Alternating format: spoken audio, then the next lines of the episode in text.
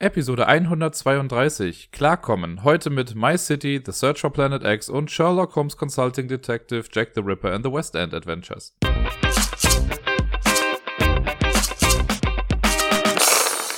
Moin Moin, der Dirk hier mit der neuen Folge vom Ablagestapel. Ja, ja, im Intro gab es wieder kein unter anderem. Das heißt, ihr wisst schon, es gibt nur drei Spiele, von denen wir zwei schon hatten und eins auch nicht so super neu ist. Egal, wird schon irgendwie. Ich wünsche euch allen auf jeden Fall jetzt schon mal einen schönen Montag und einen schönen Start in die Woche. Hier in Köln ist es gerade so ein bisschen grau in grau. Ich weiß nicht, wie es im Rest der Welt ist. Aber hoffen wir einfach mal, dass es vielleicht noch etwas besser wird in den nächsten Tagen. Ich lasse euch jetzt natürlich erstmal daran teilhaben, was ich so gespielt habe. Und äh, den Anfang macht da My City. Das Legacy-Spiel von Rainer Knizia bei Cosmos erschienen. Ich habe es ja letzte Woche schon mal kurz erwähnt weil wir da die ersten drei Spiele, also quasi das erste Kapitel gespielt haben. Äh, ich werde jetzt natürlich auch weiterhin spoilerfrei erstmal noch davon reden. Auch wenn ich sagen muss, dass die Hemmschwelle bei dem Spiel irgendwie niedriger liegt als bei anderen Legacy-Spielen. Ich möchte natürlich trotzdem niemanden den Spaß nehmen, das Ganze so zu entdecken. Aber bei My City, finde ich, ist das gar nicht so krass wichtig. Aber ich mach's trotzdem nicht. Ehrenkodex und so wir haben jetzt auf jeden Fall ein gutes Stück weitergespielt. Beim letzten Mal waren es ja nur drei Spiele. Jetzt haben wir nochmal neun Spiele nachgelegt, haben also noch drei Kapitel abgeschlossen und sind damit jetzt mit Spiel 12 fertig, haben also die Hälfte der Kampagne durch. Und deswegen äh, kann ich ja schon etwas mehr jetzt dazu sagen.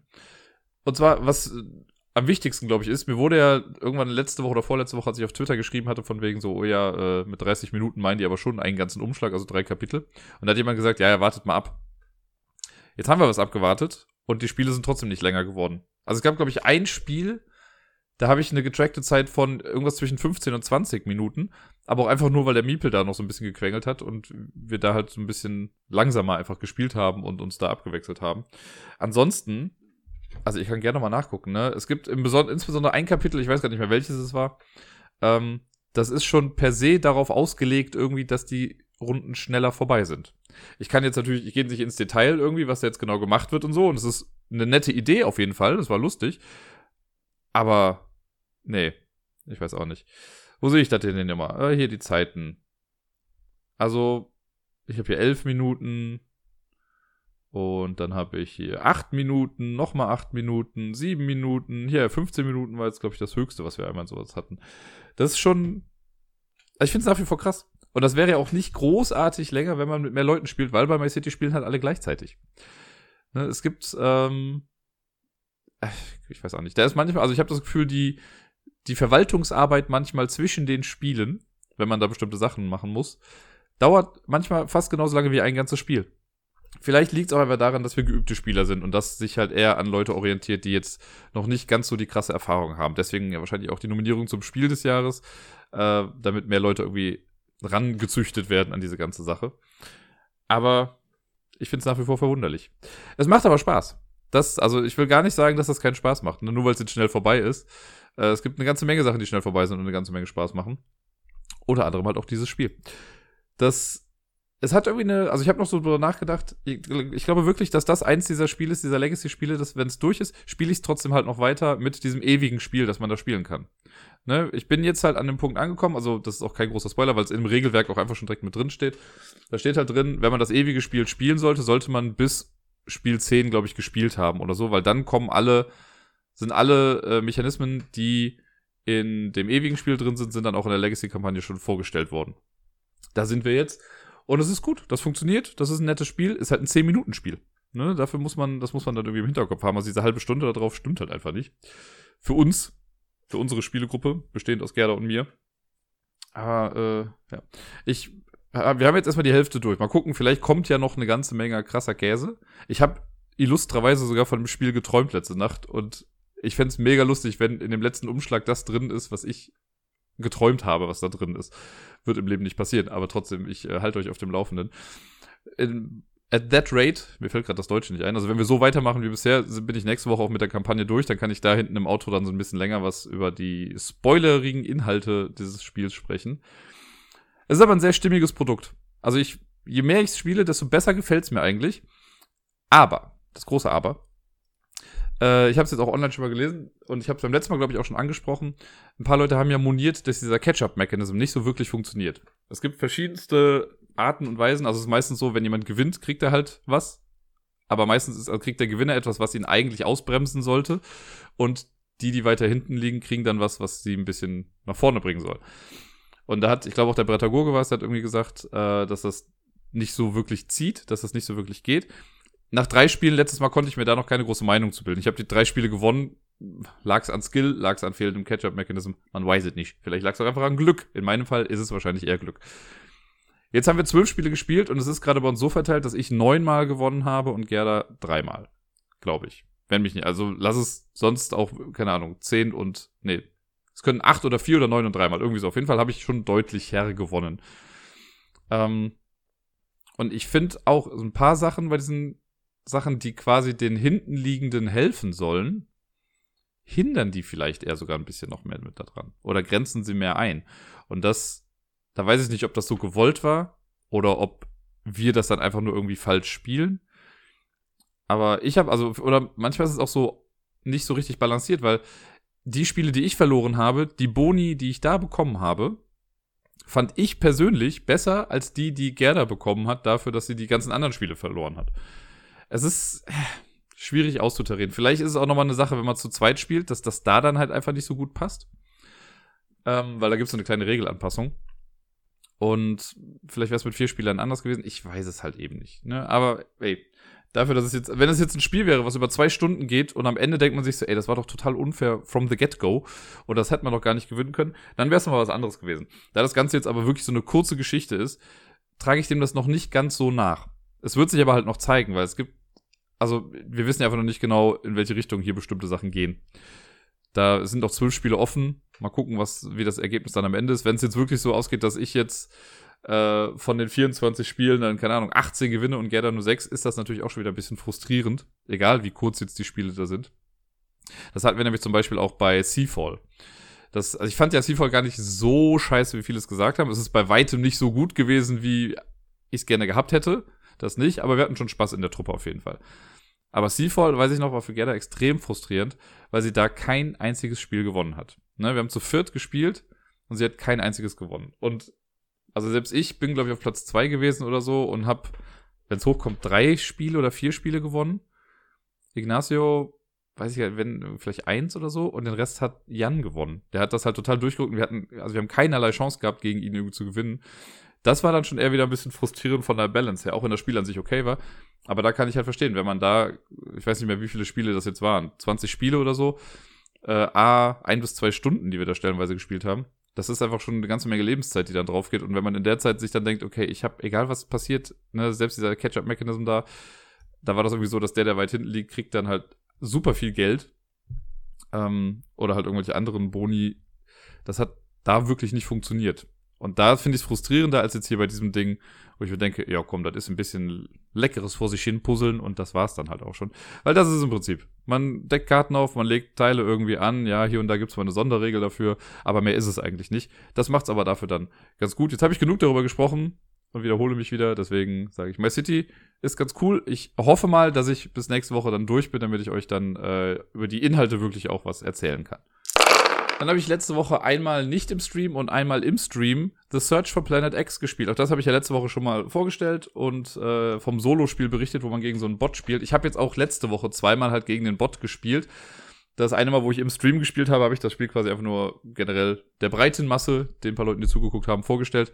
Und ähm, ja, aber trotzdem gegen den Bot quasi hier einfach vor Ort gespielt. Aber da kam auch nochmal vor, also raus, dass das ganz gut im Stream gegen andere Menschen funktionieren würde, weil im Prinzip braucht jeder nur so ein Scoresheet, was man sich halt runterladen kann und die App, die umsonst ist.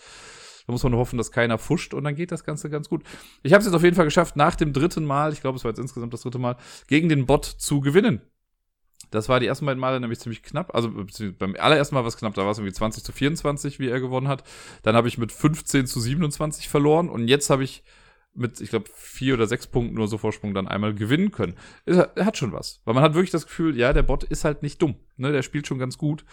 War jetzt allerdings auch auf dem Anfängerlevel, wo man mit acht Starthinweisen startet. Vielleicht äh, versuche ich mich jetzt mal an dem nächsten Level, wo man nur vier Starthinweise hat. Oder ich gehe mal auf die Expertenvariante auf der Rückseite mit den 18 Sektoren. Falls ihr keine Ahnung habt, wovon ich gerade rede, hört euch die Folge von letzter Woche an bei Search for Planet X. Das ist ein Deduktionsspiel, wo man versucht, einen Planeten zu finden in so einem äh, kleiner, in so einer kleinen Galaxie quasi. Und es ist ein sehr komplett logikbasiertes Spiel. Man kriegt immer Informationen und muss daraus dann quasi ausschließen, wo bestimmte Sachen nicht sein können oder wo sie eben sein können äh, um dann einen Planeten ausfindig zu machen. Es reicht auch nicht nur, diesen einen Planeten dann zu finden, sondern man muss auch wissen, was in den Sektoren links und rechts davon dann noch jeweils ist. Und äh, das macht das Ganze ziemlich tricky.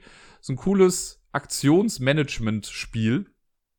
Und vielleicht schaffe ich es ja diese Woche, das einmal im Stream gegen die Community zu spielen. Fände ich irgendwie auch ganz lustig. Ja, mehr kann ich zu The Search for Planet X eigentlich gerade nicht sagen. Ich kann nur sagen, dass es mir weiterhin Spaß macht und ich habe, ich glaube, ich habe es letzte Woche auch schon mal gesagt, für mich fühlt es sich wirklich so an, wie äh, die Alchemisten in sehr, sehr light. Es ist ein ganz anderes Thema, ja, aber es wäre ein einfaches, das quasi auf das Alchemistenthema umzumünzen. Irgendwie, dann sucht man halt keinen Planeten X, sondern Zutat X oder irgendwie sowas. Ähm, und auch gerade eben dieses Gefühl mit, ja, wir benutzen eine App und die App gibt uns Informationen, aus der wir dann Sachen schließen können. Ähm, das ist sehr, sehr gestreamlined. Man macht, man hat ja nur die Wahl zwischen, also streng genommen gibt es vier Aktionen, die man machen kann. Von denen benutzt man aber hauptsächlich zwei. Ne, diese Survey-Sache, wo man quasi sagt, okay, von Sektor 1 bis 6 scanne das und sagt mir, wie viele Kometen da drin sind. Das macht man relativ häufig. Zweimal im Spiel kann man halt diese Target-Action machen, wo man sagt, sag mir, was in diesem Sektor drin ist. Was ich bisher, glaube ich, insgesamt nur einmal oder so gemacht habe in dem ganzen Ding. Oder zweimal, wenn es hochkommt. Da gibt's das Research-Ding was man jetzt auch nicht so oft im Spiel macht. Und halt das, um zu gewinnen, hier das Locate Planet X. Und wenn der Bot das halt vorher macht, dann ist das halt quasi ein bisschen hinfällig. Also vier Sachen. Und das meiste ist eigentlich diese Survey-Action. Ich kann dem Spiel, ehrlich gesagt, noch nichts wirklich Negatives ankreiden. Also ich müsste wirklich jetzt dann überlegen, ja, die Miniaturen sehen nicht so toll aus oder so. Aber selbst das ist mir persönlich ja total egal. Sie hätten da einfach irgendwelche Holzpöppel reinstellen können. Das wäre für mich auch in Ordnung gewesen. Ich mag das, weil das so schlicht ist. Es hat, ist gestreamlined bis zum geht nicht mehr. Man macht einfach, also man muss halt seine Logik anstellen. Wenn man nicht logisch denken kann, ist das Spiel nichts für einen. Ne, wenn man so Dokus nicht mag, sage ich mal, dann ist auch Search of Planet X nichts für einen. Aber ansonsten kann ich das bisher wirklich einfach nur uneingeschränkt empfehlen. Es ist schnell, es ist toll, es ist einfach zu verstehen. Es ist toll. Search of Planet X. Holt euch das Search of Planet X, Leute. Und damit kommen wir schon zum letzten Spiel, das ich letzte Woche gespielt habe. Und auch das habe ich im Stream gespielt. Ich weiß gar nicht mehr, in welchem Tag es war. Ich glaube, es war am Dienstag. Und äh, ich habe ja schon letzte Woche oder die Woche davor, ich gucke, wahrscheinlich war es die Woche davor, habe ich schon äh, erzählt, dass ich vom Krimi-Master, vom Steff, dem lieben Steff, äh, ja dieses Sherlock Holmes Consulting Detective Jack the Ripper and the West End Adventures geschenkt bekommen habe. Der hat mir das jetzt so geschickt. Ich war mega happy darüber und hatte dann ja schon angedeutet, dass ich das dann auch irgendwann demnächst mal spielen möchte, vorzugsweise im Stream. Das taten wir dann auch.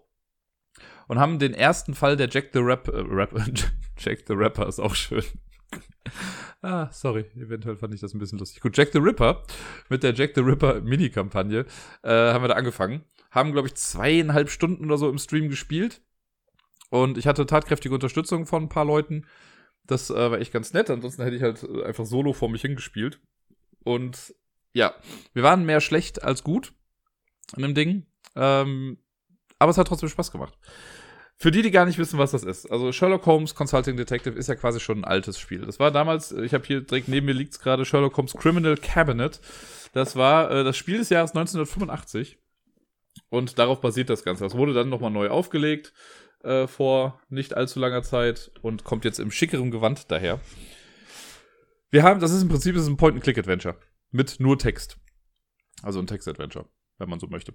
Man kriegt also eine kleine Fallakte, wo quasi eine Einleitung drin steht. Man hat einen Stadtplan von London oder jetzt bei dem Jack the Ripper-Ding gibt es nochmal den Stadtplan von Whitechapel, dann nochmal ein bisschen genauer.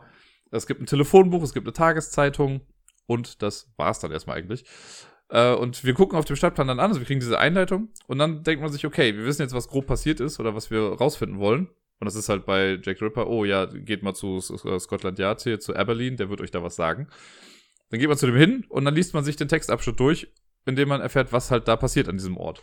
Und dann kriegt man schon so ein paar Hinweise. Dann denkt man sich, okay, vielleicht also kriegt man halt die, die Straße, in der das passiert ist. Dann guckt man auf der Stadtplan, wo die Straße ist, da steht dann eine Zahl daneben. Dann geht man wieder in das Hauptbuch quasi und sucht diese Zahl raus oder diese Bezeichnung.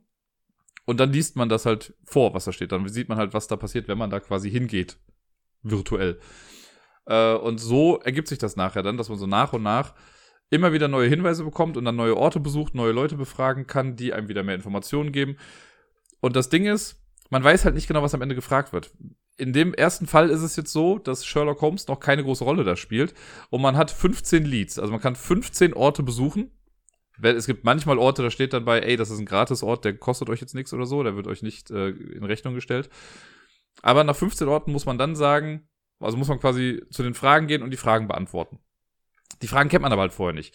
Das ist, glaube ich, noch so ein bisschen das, jetzt wo ich so drüber nachgedacht habe nach diesem Spiel, was ich bei so Spielen immer ein bisschen komisch finde. Ne, dass man irgendwie, es wird nur gesagt, hey, da ist irgendwas passiert, geht doch mal dahin. Und dann geht man dahin und man versucht alles mögliche zu erforschen.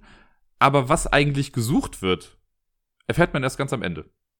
Und das kann halt manchmal echt so was Komisches sein, wie, also in dem Fall komme ich gleich nochmal zu, war es jetzt vielleicht ein bisschen realistischer, ne? aber ich habe auch schon Fälle gehabt, wo man dann, äh, man, man forscht sich quasi die Finger wund und die Augen blau und versucht, also hat das Gefühl, dass man irgendwie alles weiß. Und dann kommt so eine Frage wie, ja, wie hieß die Katze? Und man denkt, was für eine Kack Katze, ne? Also, da sind also Informationen, die dann vielleicht in einem Nebensatz irgendwie mal gedroppt wurden und man denkt sich so, ja, das ist im Leben nicht wichtig. Und dann wird das auf einmal hinten halt eine Frage, die einen dann Sieg, den Sieg kosten kann irgendwie. Naja, das ist manchmal ein bisschen komisch.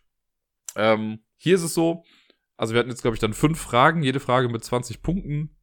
Oder noch nicht mal, ich glaube, es war ein bisschen unterschiedlich gewichtet. Egal. Im Endeffekt ist es so, in den normalen Fällen zumindest, jetzt bei dem war es nochmal anders, weil Sherlock Holmes nicht mit dabei war. Am Ende beantwortet man die Fragen und Sherlock hat immer einen Punktestand von genau 100 Punkten. Durch diese fünf Fragen, die man beantwortet, ich sage jetzt einfach mal grob, jede Frage mit 20 Punkten. Ne, wenn man die fünf Fragen richtig beantwortet, hätte man 20. Nun ist es aber so, dass man nie so gut sein wird wie Sherlock. Es gibt aber noch so ein paar Bonusfragen, die man noch beantworten kann, die einem auch nochmal Punkte geben. Das heißt, theoretisch kann man sogar mehr als 100 Punkte haben, wenn man die ersten fünf Fragen richtig beantwortet und dann aus dem zweiten Teil auch nochmal was richtig macht. Wir haben 35 Punkte gemacht. Von 100. Oder von halt quasi eigentlich noch mehr. Das war ein bisschen blöd. Wir haben irgendwie eine Frage hatten wir auf jeden Fall richtig. Und dann haben wir eine Frage irgendwie falsch. Das war aber auch nicht so 100%. Also, das ist eben manchmal so ein bisschen Auslegungssache, ne? Dann denkt man sich so, okay, da stand doch das und das und das wurde jetzt dann gesagt und dann kommt später raus, ja, nee, es war aber genau das Gegenteil, weil ihr hättet genauer lesen sollen. Oder so. Vielleicht stimmt das auch, vielleicht hätte man auch genauer lesen sollen, aber ist dann immer so ein bisschen frustrierend, wenn man eigentlich denkt, okay, wir haben den Fall, wir haben alles ganz klar hier stehen und dann liest man sich das durch und denkt sich, okay, wir haben das falsch, wir haben das falsch und das ist auch falsch und da haben wir den falschen Namen stehen. Dafür haben wir dann die unwichtigen Fragen, die sich so im Hintergrund abspielen, die, äh, die hatten wir dann richtig. Trotzdem, ich rede gerade wirr über dieses Spiel, glaube ich. Macht Spaß. Das ist ganz cool. Es hat was von so einer Recherchearbeit, weil man halt eben auch diese Tageszeitung hat. Äh, das ist so ein doppelseitiges, größeres Blatt. Und auch da muss man halt dann mal durchlesen und gucken, ob da irgendwelche Schlagzeilen sind oder so oder Texte, die zu dem aktuellen Fall dann irgendwie passen. Und das Besondere an der ganzen Geschichte ist, jetzt bei der, also im normalen Spiel war das schon so, aber jetzt auch in der Jack the Ripper Mini-Kampagne, im ersten Fall, der quasi am, ich glaube, 1. September 1988 spielt, hat man halt auch nur die Zeitung vom 1. September 1988. Wenn ich jetzt den nächsten Fall mache, dann habe ich die Tageszeitung von dem nächsten Fall und von dem davor. Das heißt, es kann sein, dass jetzt Sachen, die schon in der Vergangenheit passiert sind, jetzt noch Auswirkungen haben oder mir Informationen geben für den Fall, an dem ich jetzt gerade bin oder wichtig sind für irgendwelche Fragestellungen. Also spätestens bei Fall 4 in der Jack the Rapper-Kampagne habe ich dann vier Tageszeitungsblätter, die ich alle nochmal irgendwie durchforsten muss vielleicht, weil da irgendwelche wichtigen Informationen sind. Und das ist dann schon ziemlich krass. Da geht das noch. Bei dem äh, Criminal Cabinet Ding gibt's halt zehn Fälle. Und beim zehnten Fall hat man halt wirklich auch alle zehn Tageszeitungen dann vorher. Also da kann man sehr viel Zeit drauf verwenden, sich diese Sachen dann durchzulesen. Das ist schon sehr, sehr cool gemacht auf jeden Fall. Es sind natürlich auch viele Red Herrings mit dabei und viele Sachen, die einfach total irrelevant sind. Aber da kann man schon eine ganze Menge mit Lesen verbringen. Für den Stream war das übrigens ganz okay, fand ich es ist halt sehr textlastig. Das heißt, die meiste Zeit im Stream habe ich halt einfach Sachen vorgelesen. Da kommt noch dazu, dass es auf Englisch ist und ich würde ja schon sagen, mein Englisch ist ganz gut, aber da sind halt manchmal Adjektive drin, die ich im Leben noch nicht gehört habe, einfach nur damit es sehr, sehr äh, hochgestochen vielleicht klingt. Äh, ansonsten ist aber sehr, sehr cool gemacht und was ich eben mal kurz angerissen habe, ist, ähm, die Jack the Ripper-Kampagne ist ein kleines bisschen anders als die normalen Spiele davon. Die normalen Spiele sind auch keine Kampagne, die kann man theoretisch so in der, also muss man nicht in der Reihenfolge spielen, aber ergibt schon Sinn, gerade wegen dieser Tageszeitungsgeschichte und so. Die sind halt oft so ein bisschen romanticized, wie man so schön sagt. Das heißt, nur so ein bisschen äh, beschönigt, ein bisschen blumiger beschrieben vielleicht. Bei den Jack the Ripper Sachen haben die sich sehr hart an den Fakten gehalten. Äh, an die Fakten gehalten. Das heißt, äh, ne, da, da geht's halt um ja, Mord an Prostituierten Und da wird halt viel drüber gesprochen. Und äh, manchmal sind die äh, grafischen Erzählungen doch sehr grafisch. Sehr detailreich auf jeden Fall. Äh, das muss man da so ein bisschen abkönnen. Und deswegen, ja, die haben halt viel irgendwie aus Zeugenaussagen, die es wirklich damals gibt und so, haben sie dann zusammengeschustert und sich dann da diese Geschichte draus gedreht und das versucht halt in dieses System reinzukloppen. Ich habe online gelesen, das ist nicht meine Kritik, aber ich habe es gelesen, dass jemand gesagt hat, dass er das halt irgendwie blöd fand, dass er das Gefühl hatte, dass das nicht so ein frei atmendes Spiel ist, wie das normalerweise ist bei Consulting Detective, sondern dass man schon das Gefühl hat, ja, okay, man wird immer wieder in so eine Richtung gedrängt. Ähm, Finde ich jetzt aber nicht so schlimm. Vielleicht liegt es aber auch daran, dass ich einfach halt ein Fable für Jack the Ripper habe, so komisch das auch immer klingt, aber diesen ganzen Mythos mit, oh, man weiß nie so wirklich, wer es jetzt eigentlich war und äh, auch wenn das alles sehr, sehr scheiße war, was damals passiert ist, aber ist es halt sehr faszinierend, dass es so ein Phänomen da gab damals, ne? Und es äh, gibt ja auch eine geile Serie, kann ich direkt nochmal empfehlen, Whitechapel, britische Krimiserie, zumindest die erste Staffel, richtig gut. Da geht es nämlich darum, dass jetzt äh, im heutigen London ein Copycat-Killer unterwegs ist, der die Morde von Jack the Ripper quasi nachahmt. Und das ist ziemlich gut. Also ist ziemlich gut gemacht und man fiebert da echt so ein bisschen mit und dann geht es halt zum einen darum, dass sie das rausfinden, was jetzt gerade alles passiert, setzen das immer in Relation zu dem, was damals passiert ist und versuchen natürlich auch dann äh, noch ein bisschen rauszufinden, wer war das jetzt damals eigentlich. Ne? Also vielleicht können wir das mit den heutigen Methoden ja doch nochmal rausfinden, wer es dann war. Sehr schön gemacht. Es gab dann auch noch eine zweite Staffel, wo es dann um einen anderen Copycat-Killer ging, also der quasi ein anderes Vorbild dann hatte. Hieß dann immer noch Whitechapel weil habe ich dann nicht mehr so ganz verfolgt, weil ich dieser Jack the Ripper Mythos, der hatte mich da doch ein bisschen mehr äh, gepackt. So, ich möchte jetzt auch gar nicht zu sehr ins Detail gehen, was die Lösung des Falls und so angeht. Ne? Ich habe äh, jemand hat im Stream kurz gefragt, ob ich ein spoilerfreies Review mache. Das ist quasi das spoilerfreie Review. Mehr kann ich dazu eigentlich nicht sagen. Man geht rum, man liest sich Sachen durch. Es ist genauso wie das äh, Criminal Cabinet vom System her, wie das, was es halt vorher gab. Einfach nur jetzt mit einem frischen Fall und schön gemacht und äh, ja, es macht, mir macht Spaß, solche Fälle zu lösen. Man muss aber halt sich bewusst sein, dass es arsch viel Text ist, den man da vorliest. Wem es interessiert, äh, der kann sich ja gerne bei Twitch das Ganze mal angucken, von letzter Woche Dienstag oder so. Da haben wir ja, wie gesagt, ich glaube zweieinhalb Stunden, ich glaube von 10 Uhr bis halb eins nachts oder so haben wir dann halt dran gesessen und diesen Fall versucht zu lösen, so gut es ging. Damit sind wir dann auch schon wieder bei der Top 100 Liste für heute und dieses Mal geht es um die Plätze 60 bis 51, die Halbzeit sozusagen. Wenn wir hier mit rum sind, sind wir in der besseren Hälfte. Alles davor ist Müll. Jetzt kommen die coolen Spiele. Naja, nicht so ganz. Ähm, also schon coole Spiele auf jeden Fall, aber das davor war jetzt nicht unbedingt Müll. Auf Platz 60 habe ich Sagrada gepackt. Sagrada ist ein schönes Dice-Drafting-Spiel, wo man Kirchenfenster zusammenschustert, thematisch gesehen. Eigentlich sammeln wir nur Würfel in verschiedenen Farben und passen, äh, also packen sie passend auf eine kleine Vorlage. Sieht aber sehr schön aus, ist simpel vom System, weil man nimmt halt eine Anzahl Würfel, äh, also ich glaube die doppelte Anzahl der Spielerzahl. Ne, wenn man zu viert spielt, nimmt man acht Würfel, würfelt die, dann fängt einer an, nimmt sich einen Würfel, setzt ihn auf sein Kirchenfenster, dann geht's einmal im Uhrzeigersinn und dann geht's gegen den Uhrzeigersinn nochmal zurück. So ein bisschen wie bei Katan das Start setzen. Nur halt zweimal, nicht dreimal. Ähm, und die Würfel muss man halt nach bestimmten Vorgaben auf sein Kirchenfenster dann platzieren. Da kriegt man am Anfang so Karten. Die schiebt man in so ein echt schickes Layout dann quasi rein. Und äh, dann gibt's die Regel, dass halt Würfel der gleichen Farbe dürfen nicht nebeneinander stehen und Würfel der gleichen Zahl dürfen auch nicht nebeneinander sein. Und so muss man dann gucken, dass man sein Fenster möglichst voll bekommt. Es gibt in jedem Spiel gibt's so Bonus äh, Bonuspunktekarten, die äh, ausliegen und je nachdem, wie die ausliegen, gibt's dann unterschiedlich Punkte am Ende eines Spiels. Was ganz cool ist, weil man kann quasi mit den gleichen Karten spielen man könnte theoretisch wahrscheinlich sogar die gleichen Würfel draften und würde sie anders reinsetzen, je nachdem, wie die Punktekarten halt gerade ausliegen. Das bringt unglaublich viel Varianz in das Ganze mit rein und ist deswegen ein sehr, sehr tolles Spiel. Und es sieht auch schick aus, also kann man nicht anders sagen, auch wenn das Thema schon sehr aufgesetzt ist, ne, weil eigentlich ist es halt ein abstraktes Würfelplatzierungsspiel. Ist es schön. Mit diesen halb durchsichtigen Würfeln irgendwie, es sieht schon sehr, sehr cool aus. Dann auf Platz 59, eins der besten Zwei-Personen-Spiele. ich würde nicht mal sagen, dass eins der besten ist, aber es ist ein sehr, sehr cooles Zwei-Personen-Spiel. Und zwar Duellosaur Island, der kleine Bruder von Dinosaur Island, von dem wir eventuell irgendwann nochmal irgendwas hören, nicht heute. Ähm, hat es mir ein bisschen angetan. Das kam ja damals mit der Erweiterung Totally Liquid, äh, konnte man das bei dem Kickstarter noch mitbestellen, diese kleine Zweispieler-Variante. Und die ist jetzt in letzter Zeit auf jeden Fall häufiger auf den Tisch gekommen als der große Bruder. Das große Dinosaur Island, das ist schon wieder ein Jahr her oder so, dass ich das gespielt habe, wenn nicht sogar noch länger. Und Duellosaur Island haben wir immer mal wieder zumindest gespielt in der Zeit. Es macht genau das, was der große Bruder macht und reduziert das auf die wesentlichen Punkte. Es gibt nach wie vor dieses, äh, auch so ein Würfeldraft ist da quasi mit drin am Anfang oder generell ein Draft, wo man zwischen Würfeln und Mitarbeitern entscheidet. Da muss man Dinosaurier oder man möchte Dinosaurier bauen, muss dafür DNA sammeln. Alles das, was man im großen Ding halt auch macht. So ein paar Sachen fallen weg. Man kann seinen Park jetzt nicht so krass irgendwie ausbauen. Man hat nicht so Teile, die man da hinsetzt mit Dino-Meeples, sondern äh, man hat einfach Karten, die man hinsetzt. Aber es ist clever gemacht. Es macht echt viel Spaß. Ist, man kann die Länge einstellen, das ist ganz cool. Man kann ein kurzes, mittleres oder langes Spiel spielen. Äh, es unterscheidet sich dann an der Zielpunktzahl, wie lange man spielt. Ich würde mittlerweile ungern eigentlich ein kurzes Spiel spielen, weil ich finde, schon beim langen Spiel hat man dann so das Gefühl, okay, jetzt lege ich los und ah, okay, ist schon vorbei. Was ich nicht schlecht finde, weil das spornt einen dazu an, dann halt effizient zu spielen, weil man weiß, man darf keine Züge irgendwie verschenken. Deswegen äh, Duell for Island auf Platz 59. Platz 58 ist äh, Tempo Kleine Schnecke Deluxe und zwar Downforce. Downforce ist bei, bei Yellow jetzt letztens nochmal neu erschienen, beziehungsweise bei Restoration Games auch.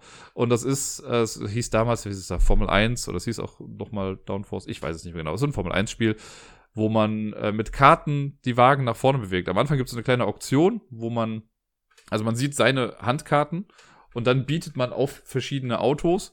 Jeder Spieler braucht mindestens ein Auto, es gibt sechs immer im Spiel. Und äh, ja, dann geht's quasi los. Man spielt immer eine Karte aus und da steht dann drauf, welche Autos sich bewegen. Das machen wir von oben nach unten. Die gehen dann so viele Felder nach vorne. Äh, und dreimal im Spiel oder zweimal, zwei oder dreimal, muss man quasi dann wetten, welches Auto ins Ziel kommt. Man kann auch gegen sein eigenes Auto dann wetten. Wenn man schon sieht, okay, ich werde letzter, dann tippe ich immerhin auf den, der gerade obviously gewinnen wird und kriegt dadurch auch nochmal Punkte am Ende. Und am Ende des Spiels, wenn das, wenn alle Autos im Spiel sind, dann rechnet man seinen Punktestand zusammen, quasi das Geld. Da muss man äh, ausrechnen, wie viel Geld musste ich am Anfang für die Auktion ausgeben, wie viele Punkte habe ich während des Spiels bekommen, durch die Platzierungen und durch die Wetten, die ich abgeschlossen habe. Und wer dann das meiste Geld hat, der hat gewonnen. Es ist ein so simples Spiel. Äh, ich habe ja einen Kumpel, den Sebi, den kennt ihr vielleicht von Lampalooza und so, oder der war ja auch schon mal hier in der Isle of Lamp Folge. Äh, der ist jetzt nicht so der Riesenbrettspieler. Und wenn, sind es, glaube ich, eher so Partyspiele, die er dann spielt, weil er meinte, er hat halt nicht so die Zeit dafür ne, und ist halt einfach nicht so in dieser Bubble dann drin. Ich glaube, Downforce wäre so ein Spiel, was er auch gut spielen könnte, weil zum einen mag er Formel 1, das heißt, das Thema würde ihn schon mal ansprechen. Und dann ist es noch so ein Spiel, was man in nicht mal fünf Minuten erklärt hat und dann kann man schon direkt loslegen. Und dafür mag ich Downforce einfach sehr, sehr gerne. Es gibt mittlerweile auch echt viele Tracks dafür, äh, die man sich noch extra holen kann. Und ich wollte mir immer noch mal die ganzen Fahrer aus diesen Mario Kart, äh, also aus Monopoly Gamer Mario Kart, da die ganzen Cards quasi holen und die dann ersetzen, damit man mit den Mario Kart Dingern dann da spielen kann. Auf Platz 57, ein Spiel, das in der letzten Top 100, glaube ich, noch gar nicht drin war, weil ich es zu dem Zeitpunkt noch gar nicht hatte. Und zwar Blood Rage. Blood Rage ist ja für viele ein dermaßen gutes Spiel dass es quasi mehrere Toplisten anführt und so. Ich fand es auch echt gut. Ich habe es ja dann mal auf einem äh, öffentlichen Spieleabend gespielt. Ne? Da war irgendwie ein Slot frei und ich dachte mir, ach komm, dann habe ich es mal gespielt. Anfangs war ich nämlich auch wieder so ein bisschen durch den Hype so ein bisschen abgeturnt und dachte mir halt auch so, na, die ganzen Miniaturen ist halt nicht so meins. Und dann habe ich es aber gespielt und fand es richtig gut. Ich glaube sogar, ich habe an dem Abend gewonnen, aber ich fand es richtig gut. Äh, und dann habe ich es mir halt auch bestellt, zusammen noch mit der 5-Spielerweiterung. Dann haben wir es hier nochmal gespielt, zu 5 dann sogar. Äh, und dann nochmal, irgendwann anders nochmal zu viert jedes Mal hat es Spaß gemacht. Das ist echt ganz cool. Man hat am Anfang so eine Drafting-Phase, wo man so überlegt, äh, also wo man halt guckt, welche Strategie man verfolgen möchte. Und dann hat man auch wieder klare Optionen, sehr Streamline-mäßig aufgebaut das Ganze. Ich kann meine Einheiten reinsetzen, ich kann mit denen marschieren, ich kann dies und jenes machen, Karten, also hier Leute stärker machen. Und dann ist es ein bisschen Area Control. Man versucht halt in bestimmten Gebieten einfach der Stärkste zu sein, äh, bei so Kämpfen dann zu gewinnen und dann am Ende die meisten Punkte mit nach Hause zu nehmen und äh, in Valhalla sich wohlzufühlen. Sehr gut durchdachtes Spiel, macht echt Spaß. Ich habe diese es gibt super viele Erweiterungen noch dafür, irgendwie, die habe ich jetzt alle gar nicht. Ich habe wirklich nur diese fünf Spiele-Erweiterungen und das, äh, das Hauptspiel. Mehr braucht man eigentlich nicht, finde ich. Aber keine Ahnung, vielleicht machen die Erweiterungen das noch cooler, aber ich wollte jetzt nicht, dass es bei mir so super überladen ist. Ähm, auf Platz 56 Shakespeare, ein Spiel von äh, Istari Games, das ich schon viel zu lange nicht mehr gespielt habe, fällt mir gerade auf. Shakespeare ist ein Spiel, bei dem man quasi versucht als Shakespeare ein Stück zu schreiben und eine Bühne zu bauen und Schauspieler zu engagieren und Bühnenarbeiter zu engagieren, die das alles dann möglich machen. Da ich es jetzt schon so ewig lange nicht mehr gespielt habe, komme ich mit den Details gar nicht mehr so ganz hinterher. Ich weiß, es liegen immer Leute aus quasi in so einer Reihe und dann kann man die anheuern für ein bisschen Geld. Je mehr Leute man anheuert, umso mehr muss man die aber halt natürlich auch bezahlen. Man bezahlt die aber auch erst am, ich meine erst am Ende des Spiels. Und für jeden, den man dann aber nicht bezahlen kann, kriegt man irgendwie noch dick Punkteabzug oder sowas. Äh, und immer wenn man Sachen benutzt oder so. Dann gibt es halt Schauspieler, die schaffen es dann bestimmte Akte in seinem Stück dann voranzutreiben und so. Ähm, da muss man sich ein bisschen reindenken in das Ganze, aber das ist ein Spiel, was unfassbar schön aussieht. Ich finde die Illustration da drin sehr, sehr, sehr, sehr gelungen. Das war auch das, was mich, als ich das das erste Mal gesehen habe, allein das Cover hat mich so angesprochen. Da wusste ich schon, okay, ich muss mir das näher angucken und dann habe ich es mir halt äh, direkt auch vorbestellt, glaube ich, damals. Es ist echt cool. Es gibt noch so eine kleine Mini-Erweiterung dafür, die, ich glaube, Backstage heißt das. Ähm, weil es ist immer so, dass das ist so ein kleines also, wie soll ich sagen, so ein Bluff-Element mit drin oder so ein Auktionsding. Man hat, glaube ich, insgesamt immer fünf Worker pro Runde. Man macht aber am Anfang so eine, eine kleine Auktion, um zu gucken, wie viele Arbeiter man jetzt wirklich einsetzt. Und der, der die wenigsten Arbeiter einsetzt, darf dann, glaube ich, auch anfangen oder so. Das heißt, wenn ich sage, okay, ich gehe in die Runde nur mit zwei Arbeitern, dann werde ich auf jeden Fall anfangen, habe aber halt auch nur zwei Aktionen. Und jemand, der dann sagt, okay, ich nehme aber alle meine fünf Arbeiter, der hat dann äh, halt Pech gehabt. Und dann muss man immer, bestimmte Leute muss man dann aussetzen lassen für eine Runde auch. Na, und auf jeden Fall ist es so, in der Erweiterung haben sie es noch so gemacht, dass die Arbeiter, die man nicht einsetzt, also wenn ich jetzt sage, okay, ich möchte nur zwei Arbeiter einsetzen, habe ich ja drei ungenutzte, dann kann ich mit den drei ungenutzten aber was im Backstage-Bereich machen. Und das war ganz cool, weil das war noch so ein, ein toter Winkel, sage ich mal, im Spiel, den sie dann sinnvoll genutzt haben. Das heißt, die haben einfach, die haben nicht großartig was oben drauf gesetzt bei dem Spiel, sondern die haben einfach etwas, was es halt einfach per se nicht gab, wo nichts war, da haben sie was reingesetzt. Und zwar sehr stimmig und sehr passend. Deswegen Shakespeare, cooles Spiel. Auf Platz 55 ein Spiel, das wieder mehr Leute kennen sollten wahrscheinlich, sind die Quacksalber von Quedlinburg. Das, wie alt ist das jetzt schon? Letztes Jahr? Vorletztes Jahr kam es, glaube ich, raus. Aber ganz genau weiß ich es gar nicht mehr. Das, äh, ja, war so ein kleiner Überraschungshit. Ich hab's, da weiß ich auch noch die Entstehungsgeschichte. Ich hab's äh, ein paar Mal online gesehen. Ich glaube auch wieder bei den Brettagogen und auch bei vielen anderen. Die es immer gespielt haben und immer gesagt haben, oh, das ist so toll, das ist so toll, das ist so toll. Und dann hat äh, Gerda lustigerweise von ihren Arbeitskollegen in dem Jahr äh, einen Gutschein für einen Spieleladen bekommen, was sehr lustig ist, weil eigentlich bin ja ich der Spieletyp, aber in der Wahrnehmung, weil sie wahrscheinlich auch so viel da erzählt hat, hat sie dann äh, sowas bekommen. Uh, und dann war wir im Spieleladen und dann habe ich gesagt, also Ne, sie kann sich ja aussuchen, was sie möchte. Ich habe nur gesagt, guck mal, das, da habe ich gehört, dass das gut ist und ich, da wusste ich auch, dass das ein Spiel ist, was ihr irgendwie gefällt. Äh, und dann haben wir das geholt. Oder sie hat es dann geholt und äh, dann haben wir es noch häufiger gespielt. Und es ist echt toll, es ist simpel. Dieses Push-Your-Luck-Ding macht mich ja jedes Mal wieder fertig, weil ich nie weiß, wann Ruhe ist. Ne, man zieht ja diese Zutaten aus dem Beutel und man will den Kessel nicht explodieren lassen mit den Zutaten, die man da rauszieht. Man kann halt jederzeit sagen, okay, ich höre jetzt auf, auf gehe auf Nummer sicher, oder man macht halt noch ein bisschen weiter. Und dann macht man noch ein bisschen weiter, man macht noch und dann ist der Kessel explodiert und dann hat man Pech gehabt. Auch super viele Möglichkeiten, das Ganze zu kombinieren, also verschiedene Möglichkeiten und äh, Varianten, die da mit drin sind. Es gibt mittlerweile auch eine Erweiterung, noch die Kräuterhexen, die das Ganze nochmal ein bisschen größer gemacht haben. Auf Platz 54, das wohl kleinste Spiel, zumindest äh, in dieser Woche. Es ist insgesamt, glaube ich, nicht das kleinste Spiel. Müsste ich mal gerade überlegen. Aber auf jeden Fall kommt es wirklich nur in so einer kleinen Kartenhülle daher. Es hat, was weiß ich, 55 Karten. Ich habe es nicht nachgezählt vielleicht auch nur 52. Äh, Carbo. Carbo ist ein Spiel, das so ein kleiner, also es ist schon was älter, aber das war so ein Überraschungserfolg. Ich habe das immer mal wieder gesehen und dachte mir von der Verpackung her alleine fand ich es mega hässlich. Und irgendwie dachte ich, ach, kleines Kartenspiel, was soll das denn schon? Und dann habe ich das irgendwo noch mal gesehen, wo jemand immer meinte, wir haben wieder Carbo gespielt und wir haben wieder Carbo gespielt. Und ich dachte, was ist an diesem Spiel denn dran? Und dann gab es das in der Meierschen, ich habe es irgendwann mal mitgenommen und dann haben wir das im Pub gespielt. Und wir fanden es mega gut. Das hat echt Spaß gemacht, weil es halt irgendwie so die richtige Mischung aus Taktik und Bluffen war äh, und anderen Leuten ans Bein pissen. Und wir haben es echt, echt häufig gespielt. Dann habe ich es irgendwie auch mal mit, äh, als ich dann in Berlin war letztes Jahr im äh, Dezember, da haben wir es dann auch nochmal gespielt. Mit Deni echt häufig dann auch auf der Zugfahrt noch zu zweit. Echt cool. Ne? Man hat vier Karten vor sich liegen, man darf sich zwei davon angucken am Anfang und man versucht einfach äh, irgendwann Cabo zu sagen, wenn man denkt, man hat die niedrigste Punktzahl gerade vor sich. Und dann hat jeder noch eine Runde und dann werden die Karten aufgedeckt und wer dann wirklich die niedrigsten Punkte hat, der hat dann Glück, der kriegt dann null Punkte für die Runde aufgeschrieben. Wenn man Cabo angesagt hat und man hat nicht die niedrigsten Punkte, dann kriegt man halt irgendwie nochmal Strafpunkte obendrauf. Äh, und es gibt so ein paar Sondersachen. Das, das große Ding, der Moonshot, ist quasi äh, Kamikaze. Wenn man es schafft, eigentlich mit der höchstmöglichen Punktzahl aufzuhören, also mit zwei 13ern und zwei 12ern, dann kriegen nämlich alle anderen Spieler 50 Punkte und man selber kriegt nichts. Das klingt erstmal sehr unwahrscheinlich. Ich habe es mittlerweile jetzt schon dreimal mitbekommen und auch dreimal habe leider nicht ich das geschafft, sondern andere haben es geschafft und dadurch das Spiel dann irgendwie beendet. Das, äh, ja, da muss man schon viel Mut beweisen, damit das irgendwie klappt. Deswegen wahrscheinlich auch Kamikaze. Aber ja, es ist toll. Ich finde die Grafiken gehen so, sieht sehr außergewöhnlich, also ungewöhnlich aus, nicht außergewöhnlich, eher ungewöhnlich äh, vom Design. Mittlerweile gibt es ja auch so eine neue Version von einem Spieleverlag, der mir gerade nicht, ich glaube Osprey Games war es, die haben da nochmal was Neues rausgebracht. Äh, da finde ich das Original dann doch wieder ein bisschen charmanter, weil es halt dann eben doch sehr unique ist. Äh, aber ey, mit Carbo, Leute, könnt ihr eigentlich nicht viel falsch machen. Das ist ein cooles Spiel für, ich guck mal gerade, ich habe es hier neben mir, bis zu fünf Spielern. Ähm, ja, tolle Sache, das.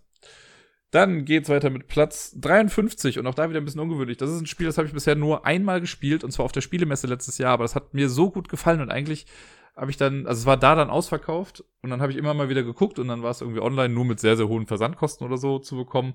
Dann dachte ich mir, komm, ich warte jetzt einfach noch mal ein bisschen. Ich habe jetzt schon länger nicht mehr geguckt, aber als ich die Liste erstellt habe und das Spiel in der Liste gesehen habe, dachte ich mir, ach krass, das hat mir echt so gut gefallen, ich will's haben. Und zwar The Grim Masquerade. Das kommt, glaube ich, zumindest in Kooperation mit Lucky Duck Games auch so raus. Ich weiß nicht, ob es bei, wo es in Deutschland irgendwie jetzt noch rauskommt.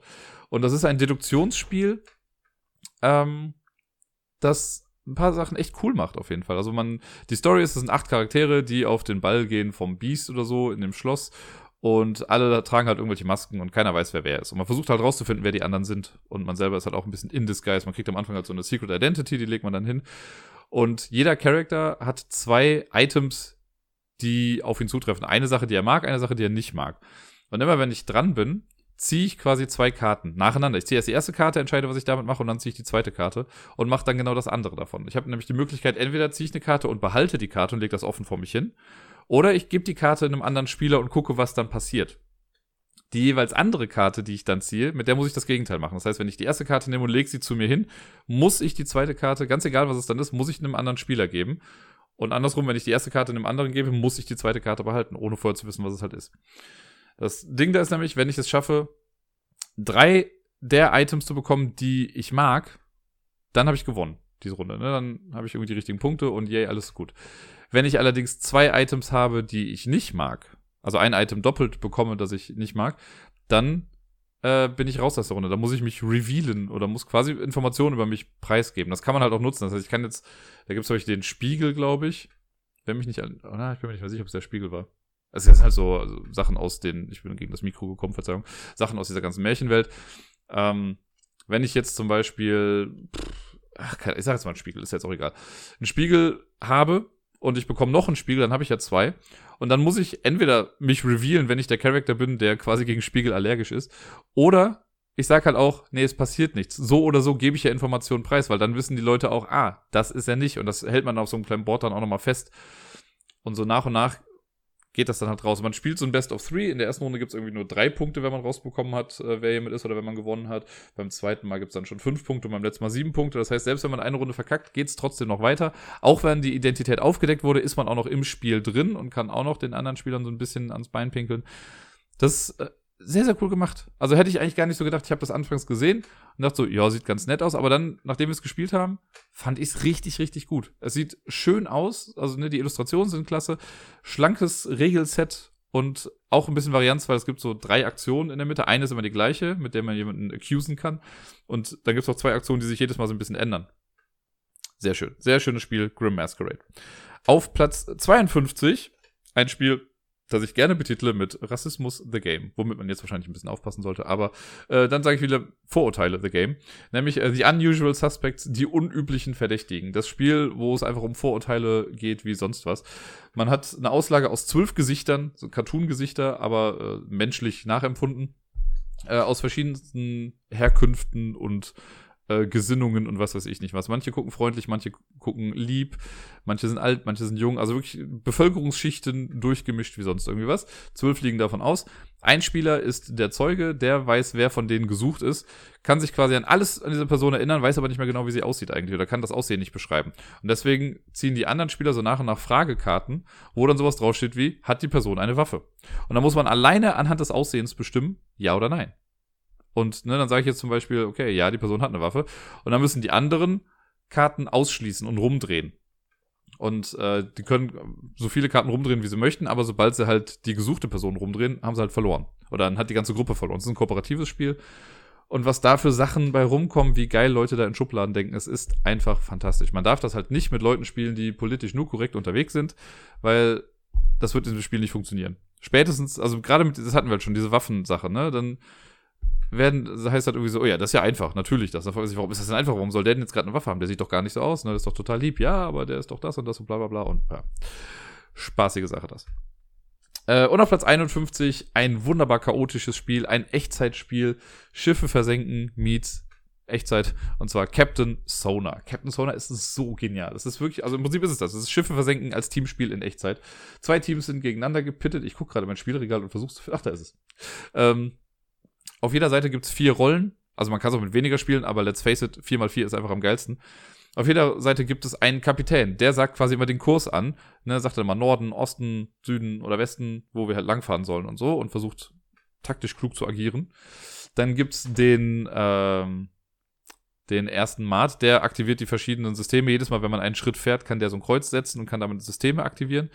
Dann gibt's den äh, Ingenieur, den Engineer, der muss gucken, also bei jeder, bei dem Zug, den wir machen, quasi verliert das Schiff ein bisschen an Energie oder so. Da muss man auch so Sachen abkreuzen, aber das gibt so Auto-Repair. Das heißt, er kann dann auch dem First Mate oder dem Captain sagen, ey, fahr mal ein paar Mal noch nach Norden, damit sich da wieder was selbst repariert, weil sonst können wir nicht schießen.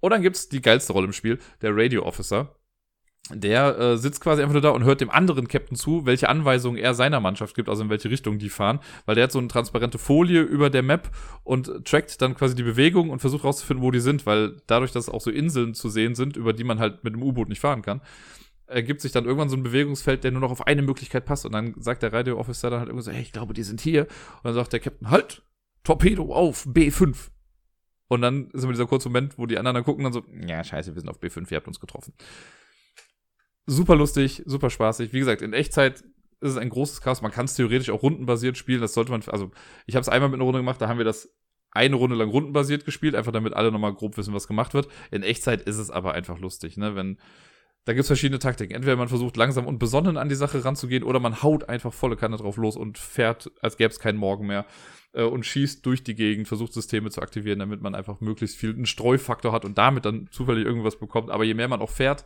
desto mehr zeigt man sich dem Gegner quasi auch, weil man eben ähm, ja, eine Spur hinterlässt und der andere Radio Officer das halt alles mitbekommt. Irgendwann muss man doch immer mal auftauchen, dann resettet sich quasi der ganze Pfad. Man kann auch mal abtauchen, also aus dem äh, quasi ungesehen ein paar Felder weit schwimmen. Ah, tolles Spiel. Sehr, sehr tolles Spiel. Mir fällt ein, wo ich so drüber nachdenke, ich habe bisher, glaube ich, höchstens auf den ersten zwei Karten gespielt, noch gar nicht weiter auf den späteren. Da gibt es auch mal Sachen, wo man dann unter Eis ist und dann gibt es so bestimmte Stellen, wo man aufploppen kann und sehr, sehr cool. Sehr frantic, fun. Man muss natürlich Echtzeitspiele mögen dafür, aber alleine dieses Team-Ding, wenn sich, wenn vier gegen vier sich gegenüber sitzen, man hat diese großen Sichtschirme in der Mitte, quasi wie so Player-Screens bei, bei, äh, für, für Spielleiter bei Rollenspielen. Davon sind irgendwie drei oder zwei groß dann in der Mitte. Und wenn sich, wie sich ein Team einfach freuen kann, wenn sie das andere kaputt machen, es ist ein Traum. Und das war sie nun, die erste Hälfte meiner Top 100. Das waren die Plätze 60 bis 51. Nächste Woche geht's quasi dann in die obere Hälfte. Und sonst so. Was war denn so die Woche? Eigentlich auch gar nicht so viel, wenn ich ehrlich bin. Ähm, deswegen meinte ich ja schon, es wird nicht so viel zu erzählen geben. Aber ganz wichtig, letzte Woche Montag war ja wieder Lampalooza. Ich habe ja am äh, Montag letzte Woche war ja frei durch Pfingsten. Da bin ich dann noch einmal rumgegangen und habe den Lampen ihr Zeug gebracht, was sie brauchten für das Spiel. Dieses Mal bin ich das erste Mal nicht komplett zu Fuß gegangen. Also ich bin ja schon einmal immerhin von Sebi zu Robert mit der Bahn gefahren. Äh, diesmal bin ich quasi mit dem Roller, mit so einem E-Scooter, bin ich von hier aus dann, also Wookie wohnte um die Ecke, da bin ich zu Fuß gegangen, dann mit dem Roller zu Bayer und Sebi gefahren, dann mit der Bahn weitergefahren zu Robert und dann mit der Bahn auch wieder zurück. Das war innerhalb, also ich glaube, es hat nämlich mal zwei Stunden gedauert. Zu Fuß dauert das Ganze vier Stunden oder so. War schon ein bisschen krass.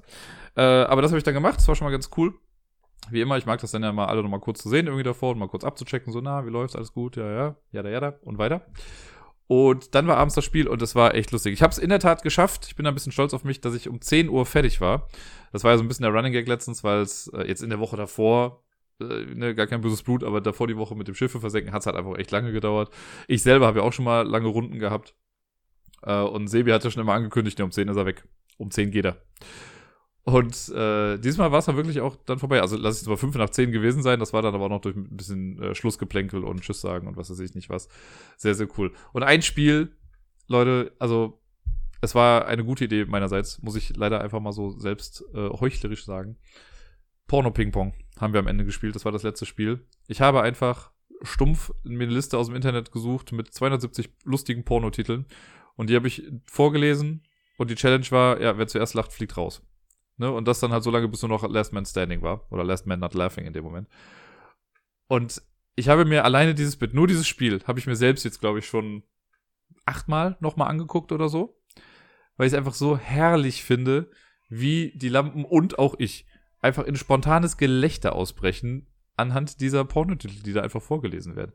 Stellenweise auch bei sehr obskuren Titeln.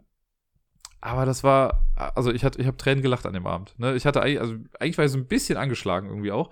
Aber in dem Moment habe ich einfach alles vergessen. Und es war extrem lustig.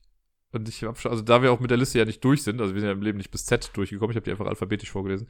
Sollte ich demnächst nochmal moderieren, äh, dann machen wir einfach Porno Ping Pong Teil 2 und lesen die anderen Titel vor, einfach weil ich so lustig fand. Ähm, gewonnen hat der Wookie erneut, das heißt, Wookie ist jetzt, hat jetzt drei Siege. Mittlerweile, äh, also, es wird lustig. Es war echt knapp. Robert hätte es äh, auch fast geschafft. Ich glaube, die hatten zwei Punkte Unterschied oder so. Äh, mittlerweile sieht der Stand, glaube ich, so aus, dass ich jetzt insgesamt ja, wie war's denn jetzt? Ich habe jetzt fünfmal gewonnen. Ich habe Ausgabe zwei, vier, sechs und acht. Viermal habe ich gewonnen. Äh, dreimal hat Wookie gewonnen. Zweimal der Bayer. Dann kommen wir auf neun. Genau, ja, neun Ausgaben hatten wir auch bisher, ja. Ähm, jetzt bin ich mal gespannt, wie es heute ist, denn heute gibt es einen Special Guest in der ganzen Geschichte. Der Bayer ist nämlich nicht da. Der Bayer macht einen kleinen Kurzurlaub. Und er hat sich einen Champion ausgesucht, der für ihn antreten wird. Und das ist niemand Geringes als der Mattes. Der Mattes von Game 2, bei dem ich ja letzte Woche quasi noch war äh, der auch schon mal hier in der Folge war, ne, mit hier Ready Player 2 war das, ich weiß gar nicht, ist schon was länger her auf jeden Fall die Folge. Und äh, der ja mein Speedrun-Rivale ist, oder ich bin seiner eher gesagt, ähm, der wird heute mitspielen. Deswegen, ich habe so ein bisschen die, äh, in Anführungszeichen, Befürchtung, dass der Chat dieses Mal ein bisschen voller wird. Äh, oder mehr Leute dann irgendwie zugucken, wenn er jetzt da mitmacht. Aber ich bin sehr gespannt. Und ich werde, also ich habe es einfach schon im Urin. Genau heute werde ich nicht gewinnen. Ich habe letztens noch großkotzig gesagt, ja, ich moderiere einfach immer alle ungeraden Sendungen, weil ich halt immer, wenn ich mitgespielt habe, habe ich bisher gewonnen. Wahrscheinlich ist genau heute, wo Mattes mitspielt, werde ich nicht gewinnen. Ich sehe es einfach schon kommen. Und dann heißt es wieder, ja, der Mattes hat das geschafft. Oder so. Aber äh, ich werde es natürlich, ich gebe mein Bestes. Mittlerweile muss ich mir auch schon immer wieder anhören, ja, es gewinnt der Dirk schon wieder, oh, wie langweilig. Na und? Fuck it. Wenn die anderen sich nicht anstrengen und es nicht hinbekommen, dann ist es halt eben so. Ich gebe nicht weniger als 100% in diesen Spielen. Ne? Ich habe auch ein bisschen Ehrgeiz bei sowas und ich finde das ja lustig. Wenn ich verliere, kein Problem. Ich kann voll gut damit umgehen, dass ich dann verliere. Ist dann zwar schade, aber ey, eigentlich freut es mich ja mal, wenn jetzt mal jemand anders gewinnt. Weil das Ding ist, wenn ich jetzt heute nicht gewinne, gewinnt auf jeden Fall jemand, der noch nicht vorher gewonnen hat. Weil Bayer nicht da ist. Wahrscheinlich, wenn Mattes gewinnt, der ist ja stellvertretend für Bayer, da wird nächste Woche dann der Bayer moderieren. Äh, aber vielleicht schafft es ja mal der Robert oder vielleicht schafft es mal der Sebi äh, zu gewinnen. Wäre ja mal was. Deswegen, äh, wenn ihr das noch vorher hört, heute Abend 20 Uhr auf äh, twitch.tv slash Ablagestapel gibt's dann Lampalooza zu sehen mit, also Wookie moderiert und äh, meiner einer, der Mattes, Sebi und Robert kämpfen dann gegeneinander in acht Spielen, von denen wir nicht wissen, was es ist. Und jetzt die letzten Male war es ja immer so, dass äh, der Moderator dann quasi einmal rumgegangen ist und Materialien vorbeigebracht hat. Das ist jetzt nicht passiert weil äh, Wookie konnte am Wochenende irgendwie nicht. Und das war jetzt natürlich auch ein bisschen schwierig, weil Mattes von Hamburg dann zugeschaltet wird. Äh, deswegen wird es keine extra Materialien geben. Ich bin sehr gespannt. Wahrscheinlich, ich krieg dann meistens immer noch eine ZIP-Datei irgendwann, die ich dann während des Spiels aufmache, äh, um dann nicht zu fuschen. Und das muss ich dann irgendwie noch schnell einbauen in das Ganze. Da gucken wir mal, was dann äh, heute so kommt. Aber es wird lustig. Die zehnte Ausgabe, so ein kleines Jubiläum. Ja, jetzt habe ich Twitch ja schon erwähnt. Äh, Twitch, da war ich letzte Woche wieder sehr aktiv. Ah, Verzeihung. Ist noch ein bisschen früh, 1 Uhr.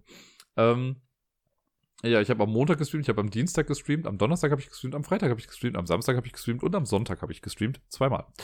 Äh, deswegen war ich relativ häufig da. Und ich habe letzte Woche mal so ein bisschen was anderes versucht. Also ich habe am äh, Dienstag, oder Montag war Lampelusa, am Dienstag habe ich dann äh, das Sherlock Holmes Ding gemacht für zweieinhalb Stunden. Dann am Mittwoch, meine ich, habe ich nicht gestreamt. Könnte mich auch irren, aber ich glaube, da war nichts. Dann habe ich am Donnerstag äh, haben wir Quiplash gespielt, so ein cooles Community-Spiel. Es ist, also ich muss ja sagen, es ist ein bisschen wie Cards Against Humanity, aber lustiger.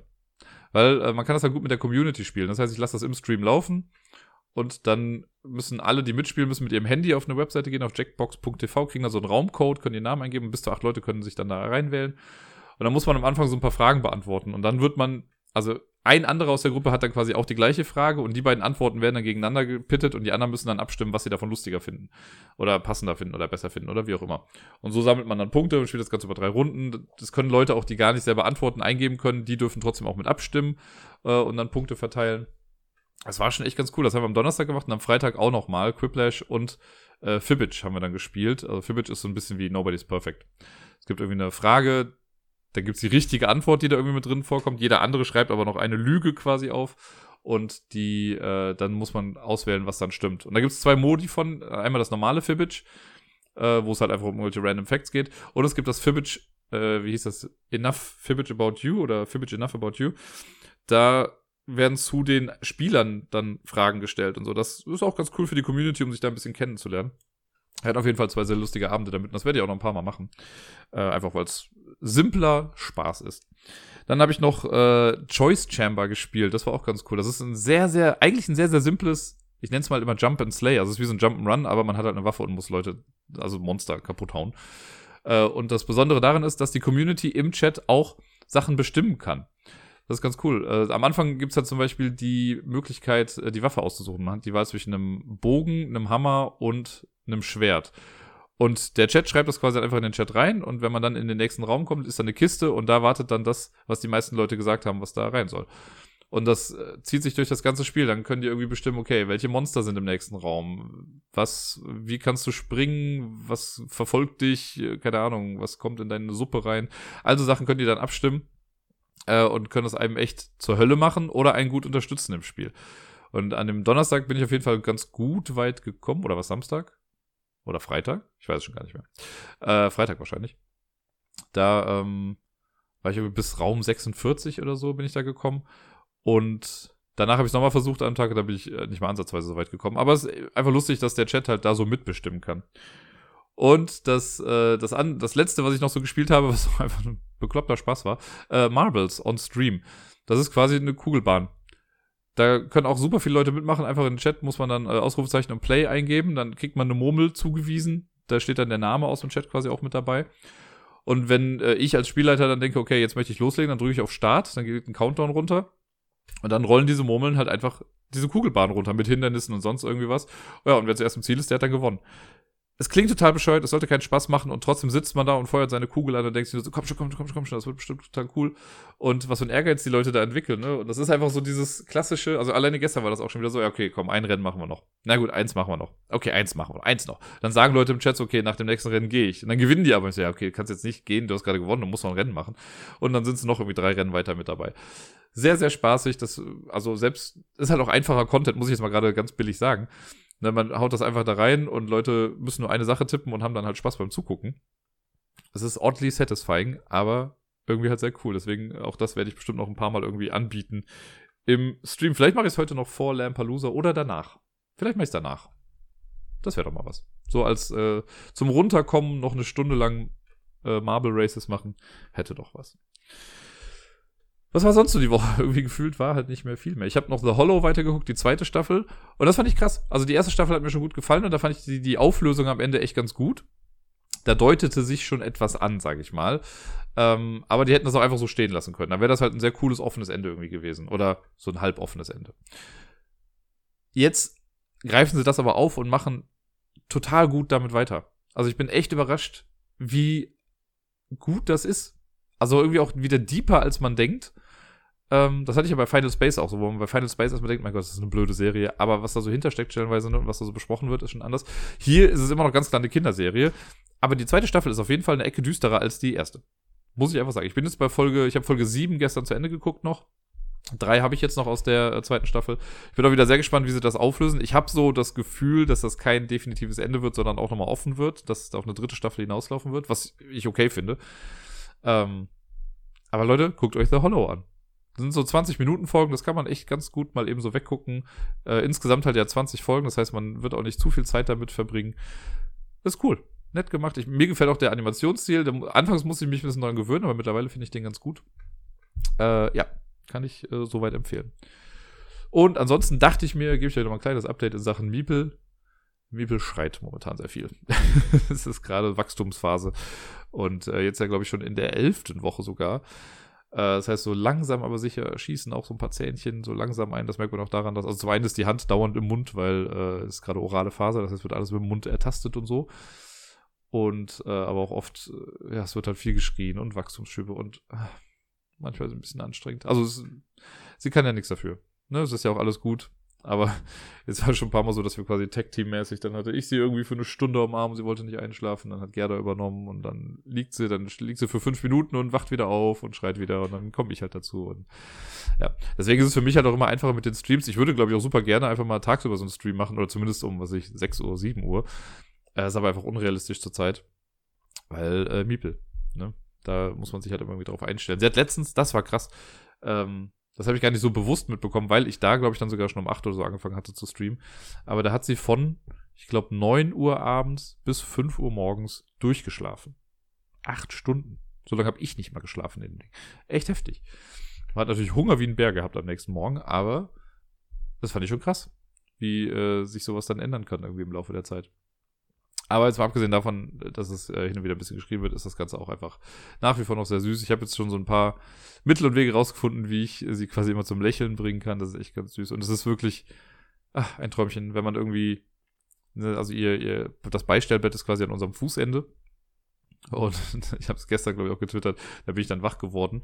Weil, äh, nicht weil sie geschrien hat oder so, sondern weil sie ihre Hand so ausgestreckt hat und immer nach meinen Füßen gegriffen hat und meine Füße gekitzelt hat. Da bin ich einfach von aufgeschreckt und dachte was ist los? Ja, und dann guckst du irgendwie ans Fußende und dann grinst dich da so ein kleines Pöppelchen an. Ach, sehr süß auf jeden Fall. Ja, jetzt bin ich ja demnächst für einen Monat, aber dann quasi kinderlos, weil äh, jetzt in, was haben wir denn heute? Heute ist der achte, also in quasi zwei Wochen, ähm, also gestern in zwei Wochen, wird Gerda dann nämlich für einen Monat nach Lettland fliegen und dann halt auch Familie und so besuchen. Äh, und da war dann aber schon klar, dass ich da nicht mitkomme. Ja, da bin ich mal sehr gespannt, wie das dann so wird. Als Phase, ohne Kind und so dann hier. Also natürlich wird es wahrscheinlich auch ein bisschen entspannt, ne, weil ich dann nochmal so ein bisschen machen kann, was ich möchte und einfach mal komplett wirklich Zeit für mich habe. Passt auch vom Timing her ganz gut, weil ich ja, also ab Anfang August arbeite ich ja dann auch wieder an der Schule. Und so habe ich quasi nochmal einen Monat richtig Urlaub. So gemein das vielleicht auch klingt, aber ich habe nochmal richtig Urlaub. Es ist niemand hier, ich kann machen, was ich möchte, ich kann schlafen, wie ich will. Ich glaube, das wird ganz gut. Und dann habe ich noch mal so eine Woche oder anderthalb mit dem Miepel, bevor es dann wieder an die Arbeit geht. Und dann gucken wir mal weiter. So, das war es eigentlich im Großen und Ganzen schon. Äh, zu guter Letzt nochmal äh, vielen Dank an den anonymen Spender. Also für mich nicht anonym, ich habe den Namen äh, gelesen, aber bei Coffee war es anonym. Äh, da hat sich jemand am Wochenende nochmal sehr, sehr erkenntlich gezeigt äh, und viel gespendet darüber. Vielen lieben Dank. Das äh, das, sowas ist wirklich, ich sehe das und ich habe instant ein riesiges Grinsen im Gesicht und fühle mich dann immer so ein kleines bisschen toll. Muss ich, also gar nicht toll im Sinne von, oh, ich bin der Beste, sondern einfach, wow, da, da mag es jemand anscheinend, was ich hier so fabriziere und das ist einfach ein sehr, sehr tolles Gefühl. Vielen lieben Dank dafür. Ja. Und das soll es für heute dann eigentlich gewesen sein. Gucken wir, ist doch wieder fast eine Stunde geworden. Äh, ich wünsche euch allen eine schöne Woche. Denkt dran, wenn ihr Bock habt, heute Morgen, äh, heute Morgen, heute Morgen, äh, Lamperloser um 20 Uhr, twitch.tv slash Ablagestapel. Ansonsten guckt gerne auch so einfach mal bei Twitch irgendwie rein. Das kostet nichts, man kann einfach ein bisschen rumlurken und sich angucken, was ich da für einen Quatsch mache. Ist in der Regel immer ganz lustig, wie ich finde, aber ich bin ja auch subjektiv befangen in der ganzen Sache. Ja. Bis dann. Schöne Woche, bleibt gesund, spielt viel und bis dann.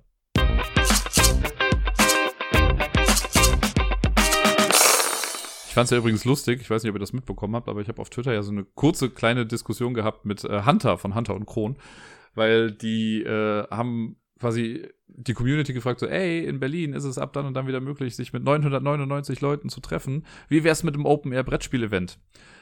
Was halt ziemlich eine blöde Idee ist, meiner Meinung nach, äh, ne? weil nur weil man Sachen darf, heißt es nicht, dass man sie auch machen muss. Da hat jemand bei einem anderen Kommi geschrieben, von wegen so, ja, in den Alpen darfst du auch 100 fahren, aber trotzdem prätst keiner mit 100 durch die Alpen. Nur weil man es darf. Naja, und ich habe das halt retweetet mit dem Kommentar von wegen, ja, in Berlin darf man wahrscheinlich auch gegen elektrische Zäune pinkeln, macht aber keiner, weil es eine scheiß Idee ist. Daraufhin hat er geschrieben, oh, woher kommt denn der Sarkasmus? Und war echt so ein bisschen condescending, also so von oben herab, fand ich, ne, und echt so ein bisschen oberlehrermäßig unterwegs. Und dann hat er doch geschrieben, ja, und die Zoten kannst du dir sparen und das nächste Mal lass doch den Kommentar weg und sonst irgendwie was. Und dann dachte ich mir, Ich bin ganz froh, dass ich nur das mit Berlin und den pinkelnden elektrischen Zäunen da gesagt habe. Das, was ich zuerst da stehen hatte, hatte was mit Tijuana und Eseln zu tun. Das hätte er, glaube ich, nicht verkraftet.